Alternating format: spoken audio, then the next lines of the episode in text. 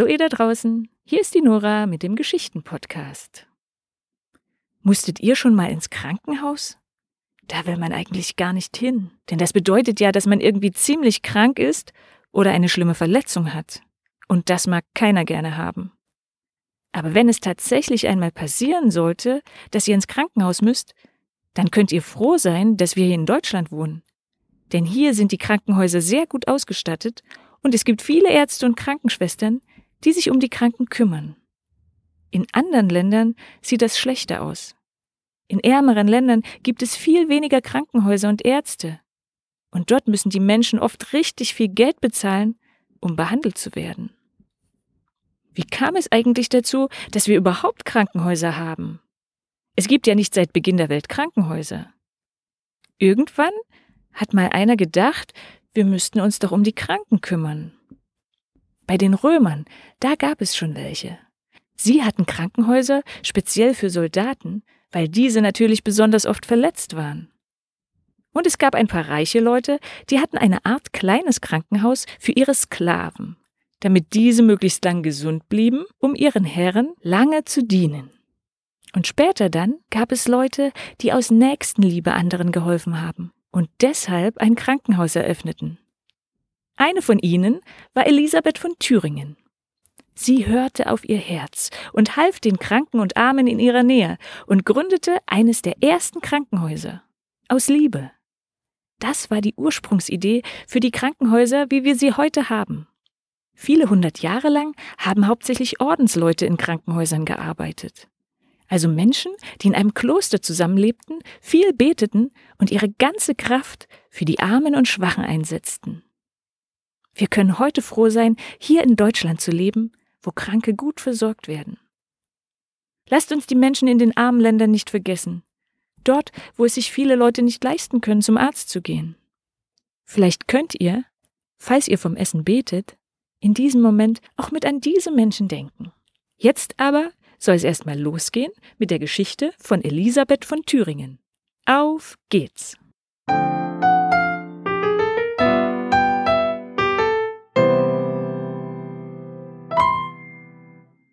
Ursprünglich stammt sie aus Ungarn. Doch als sie noch ein junges Mädchen ist, wird Elisabeth schon dem Landgrafen von Thüringen als Ehefrau versprochen. Und so wird sie losgeschickt, den langen Weg von Ungarn bis nach Thüringen mit einer Kutsche hinauf auf die Wartburg. Die Wartburg ist auch durch Martin Luther bekannt, der sich dort später versteckte. Hier lebt Elisabeth nun also als Burgfräulein und Landgräfin. Aber sie fühlt sich nicht so richtig wohl mit all den schicken Kleidern und dem guten Essen.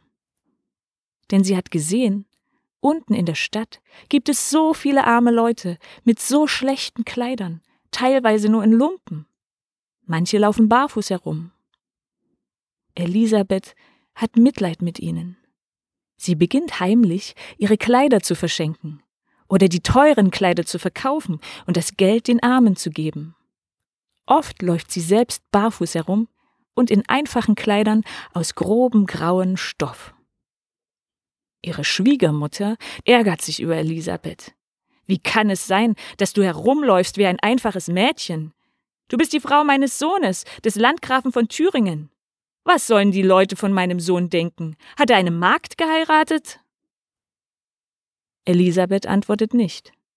Sie weiß, ihre Liebe für die armen Menschen wird von ihrer Schwiegermutter nicht geteilt.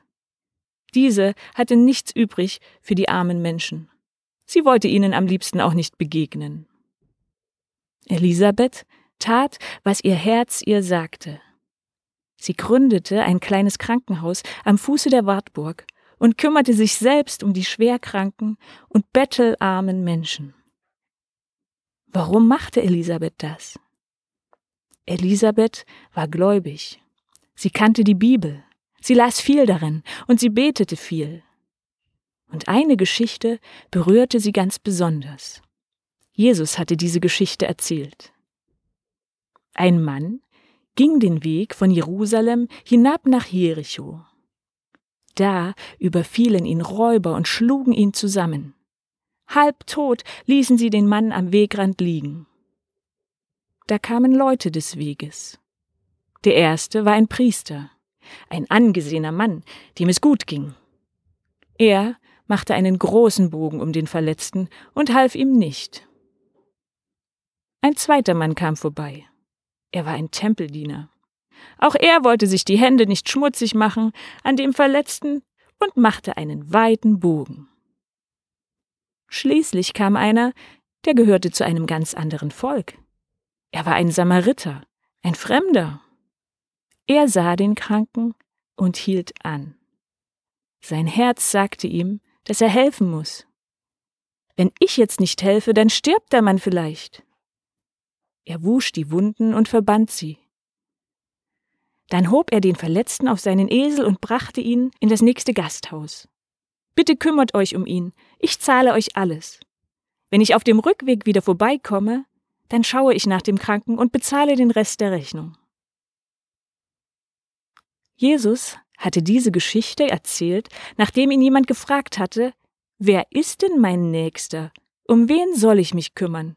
Wen soll ich lieb haben? Und was meinte Jesus nun mit dieser Geschichte? Die, die unsere Hilfe brauchen, denen sollen wir helfen. Den Menschen, denen wir begegnen, sollen wir unsere Liebe schenken.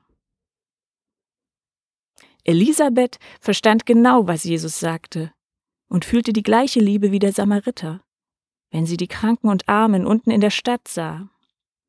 Wenn ich ihnen nicht helfe, wer hilft ihnen dann? Dann sterben sie vielleicht. Nachdem ihr Mann, den sie sehr lieb hatte und der ihre Arbeit unterstützt hatte, leider gestorben war, wurde sie zusammen mit ihren drei Kindern von ihrer Schwiegermutter und ihrem Schwager von der Burg vertrieben. Sie fanden Unterkunft in einem alten Schuppen, der zuvor als Schweinestall gedient hatte. Es schmerzte sie, dass sie nicht einmal bei den Leuten aufgenommen wurde, denen sie vorher geholfen hatte. Andererseits wusste sie, ein Leben in Armut ist genau das, was ich möchte. Später zog sie in eine andere Stadt, nach Marburg. Dort baute sie mit dem Rest des Geldes, das sie noch von früher hatte, ein großes Haus mit mehreren Zimmern für Kranke. Vor dem Haus standen Bänke und Tische. Alle, die hungrig vorüberkamen, bekamen hier etwas zu essen. Elisabeth kümmerte sich um die Kranken. Egal wie schmutzig sie waren, egal wie schlimm ihre Wunden aussahen. Die Arbeit kostete sie viel Kraft. Sie wurde selbst krank und starb leider schon mit 24 Jahren. Und selbst im Sterben dachte sie noch voller Sorge an die Armen. Wer wird sich denn nach mir um sie kümmern? Wie froh wäre sie gewesen, hätte sie gewusst, dass man schon bald nach ihrem Tod an derselben Stelle ein viel größeres Krankenhaus bauen würde. Das neue Haus trug ihren Namen, Elisabeth, und die wertvolle Arbeit, die sie begonnen hatte, wurde von anderen fortgesetzt. Bis heute. Bis heute kämpfen Ärzte und Krankenschwestern hier, aber auch in vielen anderen Ländern um das Leben von Kranken und Armen.